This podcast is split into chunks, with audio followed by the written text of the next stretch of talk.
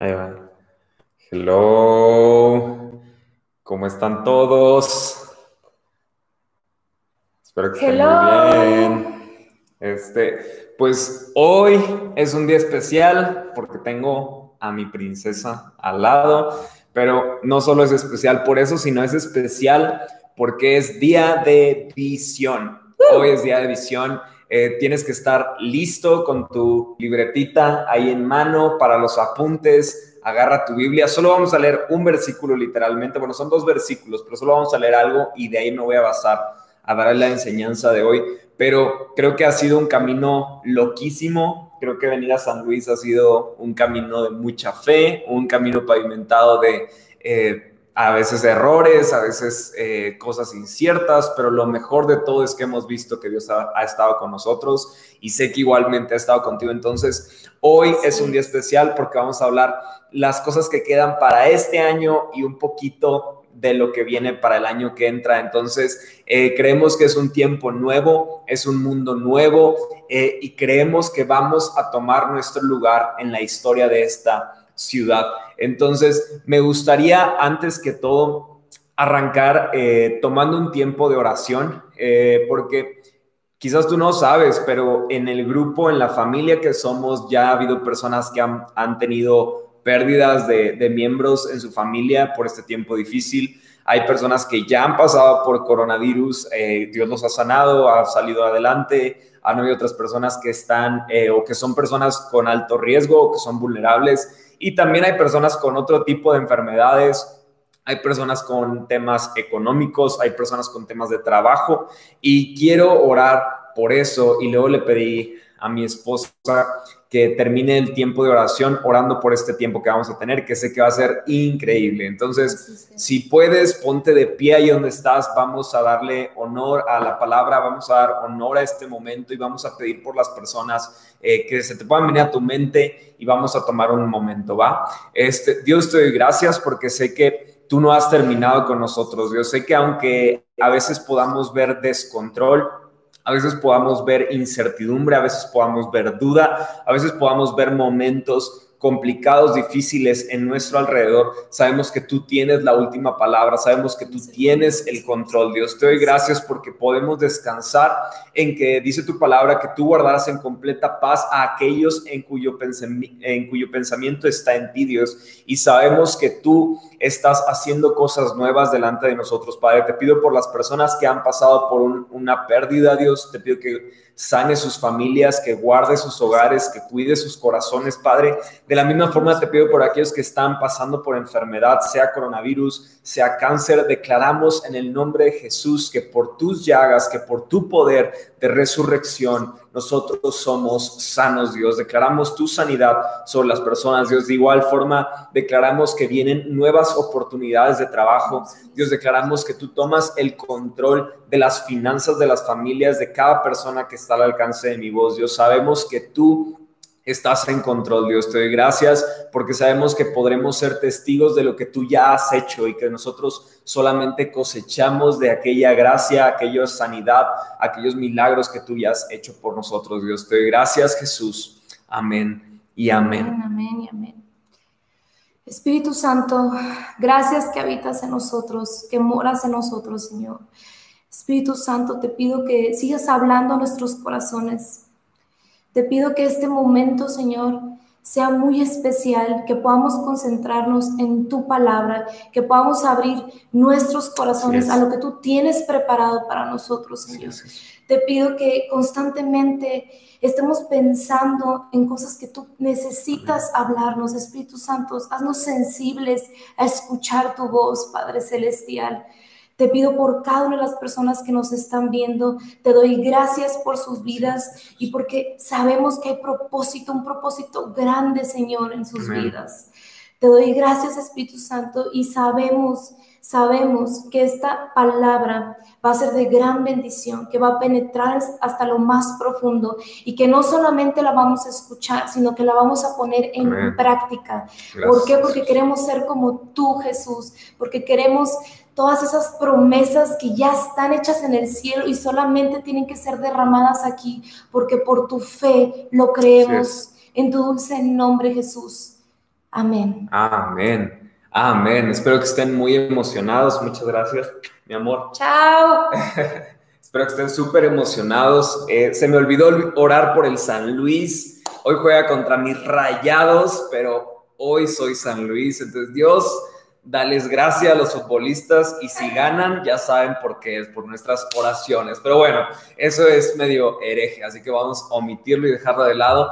Pero como les decía hace un momento, este es un tiempo nuevo. Dios nos está haciendo parte de un tiempo nuevo. El mundo que tú y yo conocíamos ya no será el mismo que antes. El mundo que tú y yo conocíamos va a cambiar de, de 180 grados, ha cambiado y va a seguir cambiando. Y de la misma forma sabemos que nuestro lugar en esta ciudad, Dios lo ha preparado para que ayudemos a escribir la historia de esta ciudad y de muchas otras a las que podremos llegar por la gracia de Cristo. Y quisiera empezar leyendo el versículo, los dos versículos que vamos a estar eh, leyendo el día de hoy. Está en Jeremías capítulo 17, versículo 7 y 8, Jeremías 17, 7 y 8. Entonces voy voy a iniciar porque tengo súper poquito tiempo y quiero decir todo rápido. Entonces vamos a ir súper corriendo para que estés preparado para escribir aquí en el chat y en tu libreta y en todos lados. Pero dice así el versículo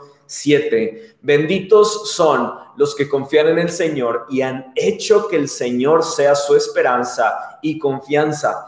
Son como árboles plantados junto a la ribera de un río con raíces que se hunden en las aguas. A estos árboles no les afecta el calor ni temen largos meses de sequía. Sus hojas están siempre verdes y nunca dejan de producir fruto. Este versículo que acabamos de leer, este capítulo que acabamos de leer, yo lo declaro sobre tu vida y mi vida para esta temporada. No nos importa la sequía que pueda estar pasando por meses porque nuestras raíces están en los ríos de agua viva. Y, me encanta el mensaje de hoy porque yo siento que hoy voy a fluir muchísimo eh, sin mis notas, porque siento que mis notas van a limitar lo que Dios quiere hablar a nosotros. Entonces voy a, voy a estar improvisando de repente un poquito, pero sé que Dios va a hablar a nuestras vidas. Titulé el mensaje de hoy eh, que, que estamos cómodos en lo incómodo. Creo que somos una iglesia que se acomoda en lo incómodo. Eh, lo incómodo suele ser muy parecido a lo desconocido, porque una vez que lo pasas, entiendes su propósito. Muchos de nosotros nos gusta la palabra cómodo porque representa como que no haces nada o que estás en pausa. Pero una iglesia que está cómoda en lo incómodo significa que crea espacios para que Dios haga que los momentos difíciles sean menos difíciles, sea fácil pasar por los valles, sea fácil pasar por el fuego, porque nuestra confianza y nuestra esperanza está en el Señor.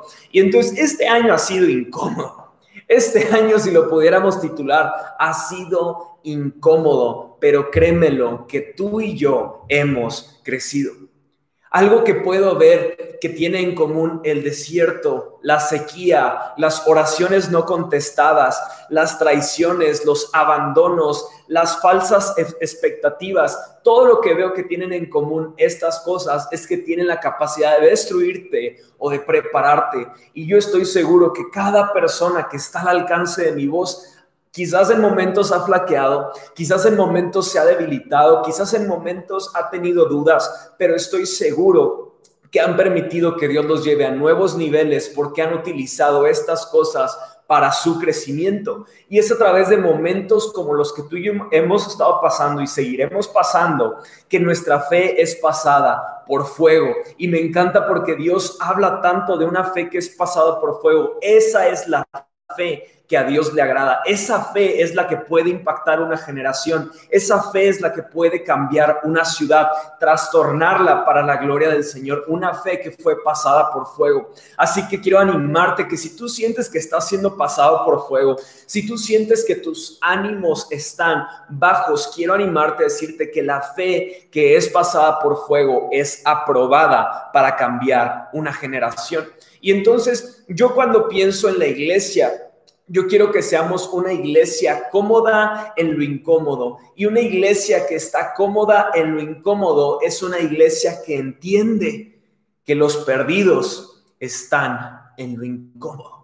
Los perdidos no van a estar en una bandeja de plata esperando a que tú llegues a recogerlos. No, los perdidos están en muchas veces los lugares en donde no queremos ser la luz de Cristo. Los perdidos están a veces en tu trabajo, donde mejor dices, no quiero meterme a temas de religión. Eh, lo, lo incómodo muchas veces es aquello que vemos como un problema, pero tú y yo tenemos que recordar que donde tú y yo vemos problemas, Dios ve milagros, Dios ve provisión. Y quiero animarte a que tú y yo demos pasos en lo incómodo y recordemos que quien nos da la victoria no es nuestro talento, no es nuestra sabiduría, sino es Dios. En ese trabajo que tú y yo muchas veces nos da pena hablarle a otros, créeme que simplemente tienes que recordar que el que hablará a través de ti será Dios porque tú le vas a decir, Dios, yo no me siento cómodo, pero sé que tú me vas a ayudar a encontrar comodidad en medio de lo incómodo. Hay un factor que debemos de recordar tú y yo y debemos de atesorar, y es que la comodidad puede provocar dos cosas. En algunas ocasiones la comodidad provoca crecimiento porque puede ser que hemos estado cómodos y hemos descansado, pero la comodidad en muchas otras ocasiones se puede convertir en algo que limite tu crecimiento y mi crecimiento. ¿Cuántos de ustedes tienen ese lugar donde descansan, se desconectan de todo, eh, olvidan la existencia de este mundo, olvidan el coronavirus? ¿Tienen algún lugar como ese? Yo, yo tengo mi lugar, que es así, mi lugar de desconexión. Yo los llamo esos lugares lugares seguros. Mi lugar de desconexión es la casa de mis suegros en Austin. Y no lo digo porque estén conectados ahorita, pero en Austin mis suegros tienen el, sillón que yo le digo que es el, trono, el trono, porque es, ese sillón se lo presto 11 meses a mi suegra para que vea la tele y después ella sabe que es mío, es broma, pero eh, eh, literalmente tengo mi espacio, ya todos saben que es mío, nadie se acerca, nada se crea, de verdad es broma, pero... Eh, es el más, no es el más cómodo, pero es mi lugar. Ahí literalmente llego, recuesto mi cabeza y me desconecto. Hubo un día que dormí 13 horas en ese sillón y literalmente ese sillón es a prueba de licuadoras, de gritos de mi sobrinito, de jalones, de, de todo. O sea, literalmente llego a ese lugar y no sé por qué descanso tanto. Pero lugares seguros eh, hay muchos y de hecho no sé si tú has, has visto, pero la cafetería Starbucks es, es un lugar que, que, puede ser como un lugar seguro porque ellos han creado un ambiente que te ayuda a ser creativo, te ayuda para hacer un lugar en el que puedes hacer negocios, te hacen sentir como en casa. Y algo que me encanta de los lugares seguros es que desarrollan algo especial y es que te pueden regenerar. Es decir, puedes llegar roto y te puede dar ánimos nuevos. Puedes llegar cansado y te da nuevas fuerzas. Entonces, un lugar seguro al que nosotros debemos estar acostumbrados debería de ser la iglesia. La iglesia debería de ser un lugar en el que puedes descansar, en el que puedes renovarte, en el que puedes ser creativo, pero no debemos de olvidar que igualmente es un lugar en el que somos enviados a seguir cumpliendo el propósito que Dios tiene para nosotros. La iglesia puede ser un lugar de descanso, pero tú y yo debemos de recordar que Dios nos llamó a ir por los que no conocen todavía el lugar de descanso. Entonces, yo cuando pienso en comodidad, yo pienso en dos cosas. Yo pienso en ese lugar en el que puedo estar a gusto, puedo estar libre de sentirme presionado o apresurado, pero también tengo que ser consciente que el abuso de comodidad produce estancamiento. Lo voy a repetir, un abuso de comodidad produce estancamiento y un, un estancamiento refleja falta de movimiento. Tristemente en este tiempo he conocido muchos cristianos que viven su fe con tal comodidad que su comodidad se ha tornado en su estancamiento y en algunas ocasiones se ha tornado en su tumba. La iglesia cómoda, en lo incómodo, tiene eh, tres factores que hoy quiero platicar. La iglesia cómoda en lo incómodo, el primer punto que quiero tocar, es una iglesia en movimiento. Una iglesia que se puede acomodar en lo que otros ven como incómodo significa que es una iglesia en movimiento. Y lo digo porque el movimiento es el enemigo del estancamiento. Vemos que Dios habla tantas y tantas y tantas veces de que seremos plantados junto a ríos o que vemos que Él es el río de agua viva. No dice que es el lago de agua viva y eso es porque el movimiento significa vida. El movimiento evita el estancamiento. Entonces vemos que Jesús siempre estaba en movimiento. Vemos que Jesús siempre estaba en diferentes lugares. Incluso está este pasaje donde dice que el Hijo del Hombre, hablando del mismo, no tenía ni dónde recostar su cabeza para dormir. Eso significaba que había veces en las que estaban en tantos lugares que no tenían certeza de a dónde llegarían. Él siempre estaba en movimiento. Eso no significa que estaremos haciendo todo el tiempo muchas cosas como locos y, y, intentando llenarnos de actividades, sino que significa que seremos intencionales en las cosas que hacemos. Muchos se me acercan y me dicen, es que fíjate, que yo no sé qué puedo hacer para Dios. Y quiero tomar un segundo de mi mensaje para recordarte que en, en dos semanas, en dos domingos, arrancamos con nuestro programa Crece, que literalmente van a ser cuatro semanas, cuatro pasos en los que queremos caminar contigo para ayudarte a descubrir qué puedes hacer para Dios y cómo puedes hacer para que tu vida marque la diferencia. Y entonces cuando yo pienso en una iglesia en movimiento, recuerdo que Jesús siempre tenía una intención en cada paso que daba. Algunos de nosotros caminamos, vagamos por la vida sin pensar muchas veces por qué hacemos cada paso, pero Jesús sabía por qué daba cada paso. Él no daba pasos ocasionales, todo era intencional. De la misma forma, una iglesia en movimiento tiene que ser intencional en cada movimiento que da. Y lo que me encanta es que una iglesia en movimiento no espera el ambiente correcto para actuar, sino que sabe que ellos pueden cambiar y trastornar los ambientes que están para empezar a dar fruto en la vida de las personas. Una iglesia en movimiento no espera a que el pastor visite su casa para comenzar a dar fruto, sino que una iglesia en movimiento entiende que es hijo de Dios y que eso es suficiente para llevar a más personas a conocer a Dios. Entendemos y debemos de entender que una iglesia en movimiento nunca se detiene en esta pandemia que golpeó a las iglesias, que cerró nuestras puertas físicas, que evitó que podamos reunirnos cara a cara. No sabíamos qué hacer, no sabíamos por dónde empezar, no sabíamos que íbamos a, tener un mes siguiente. Me acuerdo que hicimos pregunta de cuándo crees que podamos regresar a las actividades y decíamos, no, pues en un mes o en dos meses y, sentíamos que no, no, no íbamos a poder hacer algunas cosas. De hecho, en algún punto yo preferí detenerme un poquito de la, de la planeación que tenía para la plantación de la iglesia porque no sabíamos qué hacer, no sabíamos qué iba a pasar.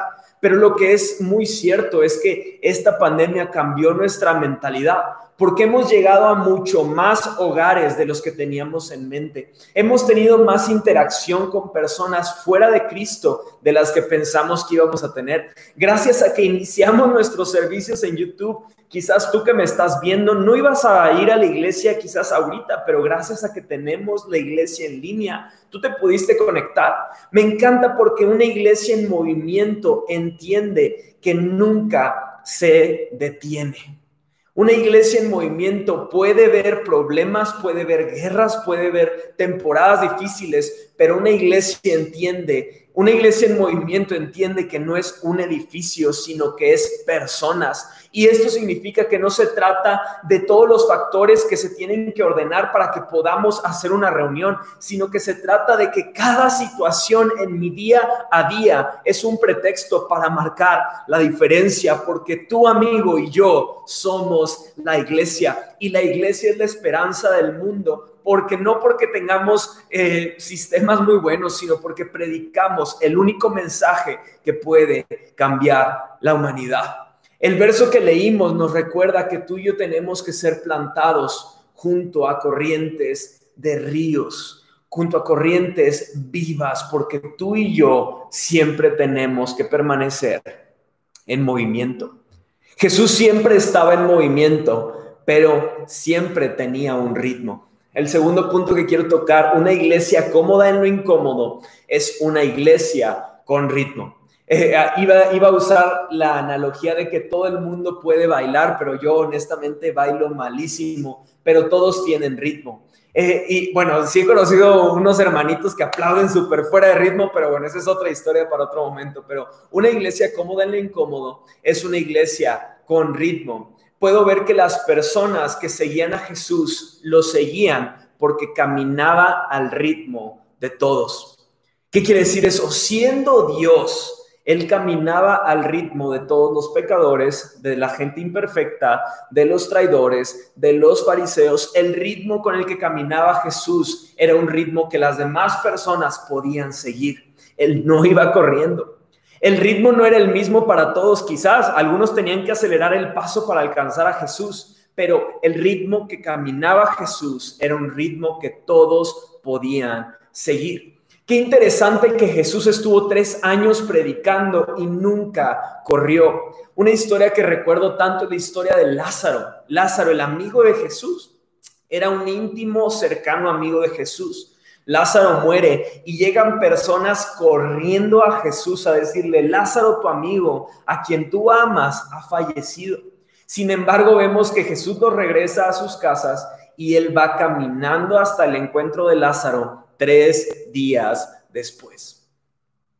Jesús no estaba corriendo. Tú y yo pensaríamos que él iba a ir corriendo por todos lados gritando, ¡Hey, arrepiéntanse! Conózcanme, soy Jesús, los voy a salvar, voy a morir en una cruz por ustedes. Sin embargo, no. Lo vemos que él iba caminando de ciudad en ciudad. Él iba a un ritmo. ¿Conoces el ritmo de Dios? ¿Tú has escuchado el ritmo de Dios en tu vida? Porque el ritmo de Dios suena un poco así. En el libro de Génesis vemos que Adán y Eva caminaban con Dios. Dios caminaba por el jardín. Vemos que Jesús, en medio de una tempestad, una marea, un momento de caos para los discípulos, Jesús llama a Pedro a caminar sobre las aguas. En un momento de temor, tú y yo, si escuchamos a Jesús a la orilla del mar, quizás estaríamos pidiéndole que nos acepte corriendo de vuelta hacia Él. Sin embargo, Jesús lo llama a caminar sobre las aguas, porque Jesús entendía que Pedro no tenía que correr, no tenía que esforzarse en llegar más rápido con Jesús, sino que tenía que caminar hasta el lugar donde iba a encontrar su paz. Grandes hombres de fe caminaron con Dios. Dios nos habla de procesos, paciencia, fe, perseverancia con el ejemplo de caminar. Y creo que una de las razones por las que Dios nos habla eh, estas cosas con el ejemplo de caminar es porque cuando tú y yo corremos no ponemos atención a todos los detalles que están a nuestro alrededor. Y yo me imagino a Jesús con Pedro diciéndole, quiero que camines para que veas cada paso que das hasta mí. ¿Qué promesa significa para ti, para mí? Que quizás tú y yo estamos queriendo correr y nos estamos topando y topando y topando y Jesús quiere que calmemos nuestro ritmo para que caminemos junto a Él y veamos a su lado cada detalle de lo que Él está haciendo por ti y por mí. Dios quiere que estemos atentos a los detalles que Él, él hace. Y algo que me da mucha risa, no sé si recuerdas el versículo que está en segunda de Corintios 5, 7, que dice que nosotros caminamos en fe. En otras traducciones dice que andamos eh, por fe y no por vista. Entonces, me encanta que Dios nos llama a una vida para caminarla con Él. En varias ocasiones he visto personas abandonar la fe por un problema que se llama cansancio. Como lo dije, muchos de nosotros estamos acostumbrados a que debemos de hacer muchas cosas para obtener aprobación. Y entonces llega un momento en el que o una, una mala expectativa o un exceso de trabajo o diferentes cosas llevan a cansarnos y eso nos hace abandonar la fe. Se cansan de la iglesia, pero en verdad lo que pasó en sus vidas es que hicieron algo que Dios nunca les pidió. Tantas veces he tenido personas que se sientan conmigo, que hicieron todo lo contrario a lo que Dios les pidió y no entienden por qué Dios los ha dejado pasar por esa situación. Sin embargo, están ahí porque tomaron decisiones que Dios nunca les pidió que tomaran. Una de las cosas que tú y yo no hacemos en algunas ocasiones, que Dios nos mandó hacer, ¿sabes qué es? Descansar. Y descansar, créeme que en el idioma, en el lenguaje de Dios es muy diferente a ver Netflix, comer palomitas y chetos embarrado en todo tu cuerpo y, y no hacer nada. No, no, no. El descanso para Dios es muy diferente. Recordemos que fue Dios quien nos llamó a descansar. El descanso forma parte del ritmo de Dios. Pero ¿sabes cuándo descansó Dios? Luego de crear todo lo que vemos, todo lo visible y lo invisible, Él descansó. Y estamos hablando que aquel que nunca duerme, o sea, Dios, se tomó un día de descanso. Pero lo que más me encanta de Dios es que nos permite el descanso, pero lo que Él hizo, dice que lo llamó bueno. El trabajo que Él hizo, la obra que Él hizo fue buena. Y cuando tú y yo hacemos algo bueno, podemos descansar, podemos encontrar descanso en Dios. Dios descansó un día nada más y luego de trabajar muy duro. Algunos de nosotros creo que nos gusta descansar de más y en muchas ocasiones eso se convierte en un estancamiento porque ni siquiera trabajamos tan duro y a veces olvidamos que el descanso es parte del ritmo de Dios y el descanso nos ayuda a que encontremos tiempo para todas las cosas que tenemos que hacer. Primer punto de una iglesia que está cómoda en lo incómodo es que es una iglesia en movimiento. Segundo punto es que es una iglesia que entiende el ritmo de Dios. Y el tercer punto, mi favorito con el que quiero cerrar este mensaje, es que una iglesia cómoda en lo incómodo es una iglesia que comprende su identidad. Su identidad. Saber tu identidad te cuidará de no querer ser alguien más. ¿Sabes quién eres para Dios? Porque Dios no te ama por lo que haces, sino por quien tú eres. Muchas veces el estancamiento y el cansancio no llegan por, por hacer algo eh, cotidiano, sino porque hacemos algo queriendo obtener un favor. Muchos de nosotros hemos querido hacer cosas para Dios y, queremos recibir su amor por lo que hacemos, sin embargo Dios nos ama por quien somos. Y muchas veces lo que está pasando en nuestras vidas se podría evitar si tú y yo comprendemos quién somos en Dios. Me encanta recordar que Jesús, al ser bautizado en el Jordán, se abrieron los cielos, dice que el Espíritu Santo descendió en forma de paloma sobre Jesús y algo pasó después de esto. Dice que se escuchó una voz que decía, este es mi Hijo amado en el cual tengo complacencia. Jesús complació al Padre antes de hacer cualquier milagro, antes de llamar a los discípulos, antes de predicar a una sola persona. Jesús encontró complacencia en el Padre. ¿Qué tiene que decir eso para nosotros? Tu vida le complace al Padre por quien tú eres, no por lo que haces, no por lo que puedes hacer, no porque Guille sea un pastor, quiere decir que Dios me ama porque sea un pastor, Él me ama porque soy Guille y Él quiere que en muchas ocasiones yo deje de ser un pastor y quiere que Él y yo tengamos interacción como su hijo, pero muchos de nosotros vivimos forzando una imagen, un trabajo, un concepto y nos acercamos a Dios con ese concepto que hemos creado de quién somos y es por eso que no podemos llegar a Dios. Porque lo que más quiere Dios es que lo busquemos sin máscaras. Y para ti algunas de las cosas que tú haces se pueden estar convirtiendo en lo que te está alejando de Dios. Y eso es poderoso, porque no significa que tus pecados, tus problemas, cosas que estás haciendo mal te están apartando de Él, sino querer ser alguien que Dios no diseñó en ti es lo que te está haciendo que tú no puedas tener cercanía con el Padre. Quiero recordarte que tu vida complace al Padre por quien tú eres. La forma en la que tú y yo podremos cumplir el propósito de Dios en nosotros es a través de entender quién somos y dejar que Él nos use para lo que Él quiere. Ahí hay una diferencia muy importante. Tu trabajo y mi trabajo se trata de entender quién somos a través de que Él nos revele quién somos y Él se va a encargar de usarnos para lo que Él quiere. Mi trabajo es conocerlo a Él, su trabajo es usarme a mí. Y cada vez que tú y yo damos pasos de fe y lo conocemos a Él, es que tenemos la fe suficiente para hacer lo que Él quiere que hagamos. Luego del bautismo de Jesús, vemos que Jesús fue llevado por el Espíritu al desierto, dice la palabra, y en el desierto fue tentado por el diablo. ¿Qué, quiero, ¿Con qué quiero cerrar en esto? Algunos de nosotros hemos tenido eh, la idea o hemos echado la culpa al diablo de los problemas que estamos pasando y yo claramente creo que Dios no envió el coronavirus, pero yo creo que el Espíritu Santo a muchos de nosotros y a las iglesias nos llevó a, cerrar las puertas y nos llevó al desierto para entonces ser tentados o entonces pasar por adversidad. Yo sí creo que Dios ha permitido y está usando todo este tema de la pandemia para hablar a las personas, hablar a la iglesia, hacer tantas cosas en, los corazones de cada uno de nosotros.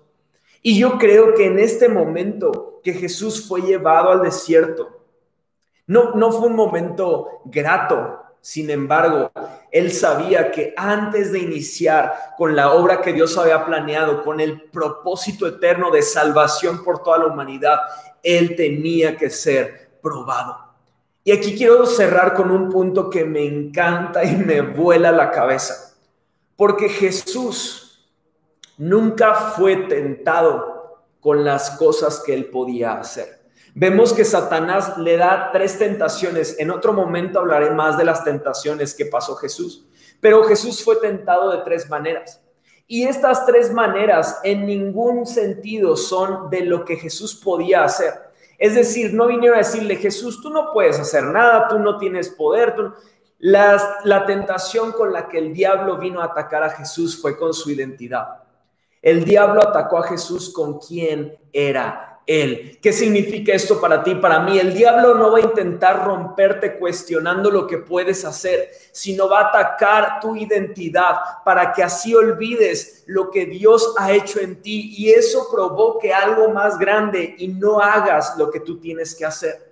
Me encanta pensar que Jesús fue tentado en su identidad porque eso me da tanta claridad de que si tú y yo decidimos tomar la identidad que Dios ha dado para nuestras vidas, créeme amigo, amiga, las cosas que estamos pasando, los desiertos que estamos pasando, las pruebas que estamos pasando, solamente nos harán más fuertes en lo que podemos hacer porque habremos entendido quiénes somos en Cristo, quiénes somos en Dios, habremos entendido que somos amados suyos habremos entendido que somos sus hijos y como hijos somos herederos de la obra que Él ya ha preparado de antemano por nosotros. Pero sabes, hoy veo una iglesia que está cómoda en sus servicios y que está incómoda en todo, en todo de lo que se desalinee de lo que es normal para ellos. Y me entristece ver que en muchas ocasiones la iglesia no parece iglesia, sino que parece un club social para conocer personas y para conocer a tu pareja que medio se porta bien porque tiene valores cristianos. Y es lo que ha hecho el diablo atacando la identidad de la iglesia porque les ha hecho ver y nos ha hecho ver que no somos hijos de Dios. Iglesia, si queremos ser una iglesia que trastorne esta ciudad y cada ciudad que está al alcance de mi voz, tenemos que ser una iglesia que está cómoda en lo incómodo y entendemos que lo incómodo es aquel lugar en el que hay crecimiento, en el que hay salvación, en el que hay milagros, porque en esos espacios, en esos lugares en los que permitiremos a Dios obrar, son en los lugares en los que Dios va a afirmar nuestra identidad. En esos lugares de duda es en los lugares en los que Dios hablará a tu corazón y te recordará que fuiste apartado, que fuiste escogido, que no las cosas que están a tu alrededor no las entiendes, está bien, pero como estás en movimiento, no te estancas. Como vas al ritmo de Dios, tú no te cansas. Y lo mejor de todo es que como entiendes la identidad de hijo que Él ha tomado para ti es que tienes la valentía y el coraje de dar pasos de fe sabiendo que Él ya ganó la batalla. Al alcance de mi voz hay personas heridas por la religión. Hay personas que fueron heridas por hombres y mujeres que decían, decían que predicaban un mensaje de salvación. Hoy yo no vengo a justificar a nadie porque eso no trae libertad. Hoy no vengo a justificar a quienes te pudieron dañar. Te pido perdón a nombre de ellos. Pero tu responsabilidad y mi responsabilidad es perdonar a aquellas personas que nos ofendieron, porque eso sí nos traerá libertad tienes que perdonar hoy mismo para que en la mañana de mañana lunes empecemos a ver cosas diferentes. En la mañana recibí el mensaje de una persona, no de aquí de San Luis, de otra ciudad, y me dijo, Guille, necesito un consejo, me quiero ir de mi iglesia. Y le dije, ¿cuál es el motivo? Y me dice, es que han pasado tantos meses que estoy eh, en mi casa, que no puedo ir a la iglesia, que me siento desanimado, que me siento que nadie me, me pela, que siento que nadie me escribe un mensaje y le dije, ¿cuánto tiempo pasas buscando de Dios? No, honestamente, desde hace seis meses no, no abro mi Biblia. Y le digo, es que tienes que entender que tú eres el que está haciendo las cosas mal. Cambiarte a otro lugar solamente retardará tu proceso. Y le digo, ¿cuántos mensajes le has escrito a tu pastor? Y me dice, ninguno. Entonces le digo, tú estás enojado porque no te escribí un mensaje, pero tú no escribiste un mensaje a nadie. Y le digo, ¿cuántos de tus amigos del trabajo les has mandado un mensaje animándolos de este tiempo difícil? Me dice, no le he mandado un mensaje a nadie. Y le digo, es que tú estás dejando que las promesas de Dios pasen delante de ti, porque una promesa que tenemos en la palabra es que aquellos que animan a otros serán animados. Y es por eso que tú y yo tenemos que entender que debemos de hacer algo diferente con las cosas que Dios está poniendo en nuestras manos, porque de no ser así, seremos un movimiento más que hizo ruido, pero que no creó raíces fuertes, sólidas, que trajeron salvación a familias de esta ciudad. A mí me arde el corazón pensar que tantas personas están pensando en el suicidio antes que en una reconciliación con Dios. Y es por culpa de una iglesia que se ha acomodado en toda su eh, plenitud de iglesia. Y tú y yo tenemos que salir de nuestra comodidad e ir a la incomodidad para traer personas a Cristo. Espero que te estés emocionando. Se me hace tan raro predicarle una cámara porque nadie expresa nada. Thank you, baby. Dios te ama por quien tú eres, no por lo que haces. Tienes que moverte al ritmo de Dios. Tienes que mantener el ritmo. Sé que a veces estás cansado y muchas veces tienes que aceptar que estás cansado porque no estás haciendo lo que Dios te pidió que hagas. Si tú y yo estamos en ritmo, si tú y yo estamos moviéndonos, evitaremos que nuestros pies dejen de moverse. Si tú y yo estamos en el ritmo de Dios, estaremos escuchando directamente su corazón. Pero si tú y yo olvidamos nuestra identidad, por más que te muevas, por más que vayas en un ritmo, no tendrá trascendencia tu fe. Porque lo que el enemigo más quiere hacer y con lo que ha atacado esta sociedad es haciéndonos pensar que no somos amados por Dios, que tenemos que hacer algo para obtener su gracia y su favor.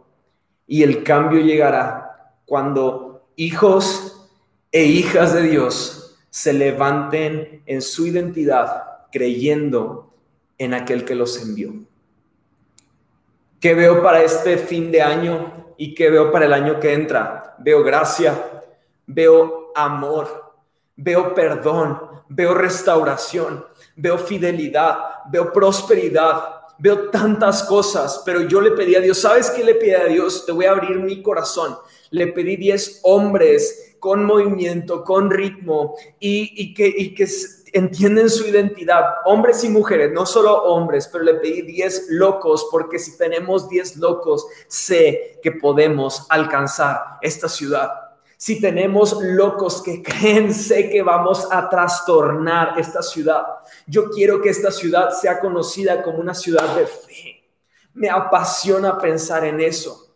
Y eso significa que ya hemos comenzado a trabajar Yo le dije a una persona, le dije, no me importa si el COVID el año que entra se pone peor, no me importa, no nos vamos a detener, no nos vamos a detener, vamos a caminar en fe sabiendo que Él ya abrió la puerta para que nosotros avancemos. Entonces, para estos tres meses que siguen, en octubre iniciamos Crece. Yo estoy pidiendo por una cantidad de personas que entren a Crece. Luego de Crece vamos a tener capacitaciones en diciembre yo le pido a Dios que nos permita hacer una posada.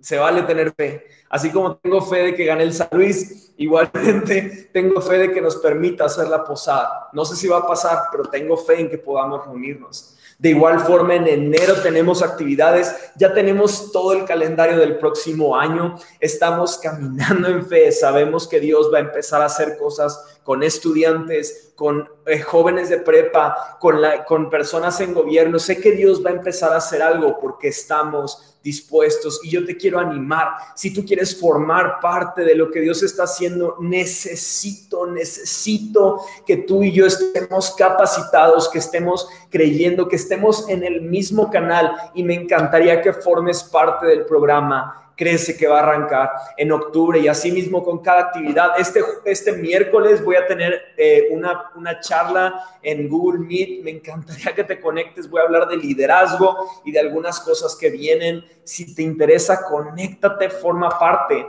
Y quiero que anotes ahí en tu libreta, en donde quieras, en tu casa, en algún lugar. Estamos creyéndole a Dios que en septiembre 12 septiembre, no lo iba a decir, lo estoy diciendo, estoy sintiendo decirlo, perdónenme. Septiembre 12 queremos hacer el lanzamiento fuerte de la iglesia y nos encantaría que estés ahí y que formes parte de lo que Dios va a hacer. Sabemos que Dios está preparándonos y sabemos que lo que viene necesita de fe y necesita de manos y queremos que tú estés ahí. Así que ya no sé qué más estoy diciendo. Pero yo quiero, antes de terminar, hacer dos oraciones. Primeramente, quiero hacer una oración para que tú eh, digas en tu corazón, Dios, si hay algo que tú quieres hacer a través de mi vida, lo pongo en tus manos. Y la segunda oración, yo sé que aquí en este lugar hay personas al alcance de mi voz que nunca le han dicho sí a Dios. Y cuando le decimos sí a Dios, ¿qué significa? Dice en Juan capítulo 1 que los que creemos en Dios y dejamos que Él venga a nuestras vidas, somos llamados hijos suyos. Y cuando somos hijos suyos, como lo expliqué hace un momento, somos parte de su herencia. Y yo quiero que tú creas en el nombre de Jesús para que encuentres no solo una vida aquí en la tierra, sino una vida eterna. Entonces la primera oración es para que le digas a Dios, si hay algo que pueda hacer en mí, hazlo. Y la segunda oración, quiero pedirle a todos que me apoyen. La segunda oración es si tú quieres entregarle tu vida a Cristo y decirle, creo en ti, quiero ser un hijo tuyo. Entonces vamos a dar, Dios te doy gracias porque sé que seremos una iglesia en movimiento, en tus ritmos y una iglesia firme en su identidad que tú nos has dado, Padre. Te doy gracias porque sé que así como este año ha sido difícil, hemos podido estar cómodos en lo incómodo y hemos podido dar pasos de fe sabiendo que tú los estás respaldando, Padre. Te pido, Jesús, que sigas hablando a los corazones. Sé que en este momento hay personas que dicen, Dios, si tú, tú ves que soy útil, úsame, Padre. Úsanos, te damos permiso, usa nuestras vidas, habla nuestros corazones, Recuérdanos que no se trata de nuestras aptitudes, nuestra preparación, sino de recordar la obra que tú has hecho en nuestras vidas, Dios. Te doy gracias, Padre, porque sé que en este tiempo hay hombres y mujeres que responderán a tu llamado y verán grandes proezas en sus vidas. Dios, te doy gracias en el nombre de Jesús. Amén. Y ahora si tú eres una persona que si quiero conocer a Cristo, quiero abrir mi corazón a Él, quiero eh, eh, decir que creo en Él y ser hijo suyo, repite esta oración después de mí. Dios te doy gracias porque tú me amas, porque en la cruz moriste por mí. Padre, quiero dar un paso de fe y pedirte que vengas a mi vida. Abro a ti mi corazón para que tú lo cambies, lo transformes, lo hagas como tú. Padre, perdóname mis pecados, todo aquello que he hecho en el pasado, incluso hoy, que te haya desagradado a ti. Te pido que me restaures, renueves mis propósitos y que me recuerdes que soy un hijo o una hija tuyo. Te gracias en el nombre de Jesús. Amén y amén. Les mando un enorme abrazo. Gracias por conectarte. Gracias por formar parte de lo que Dios está hablando a esta ciudad. Y pónganse los cinturones porque venimos con todo y sé que Dios va a levantar grandes personas. La invitación está abierta. Dios los bendiga mucho. Pórtense bien. Eh, ya vi varios que quieren ser parte. Ya te vi, Leslie. Ahí quiere ser parte de Crece. No se lo pueden perder. Va a ser un tiempo increíble. Los amamos. Gracias por conectarse. Dios los bendiga mucho. Nos estamos viendo. Bye bye.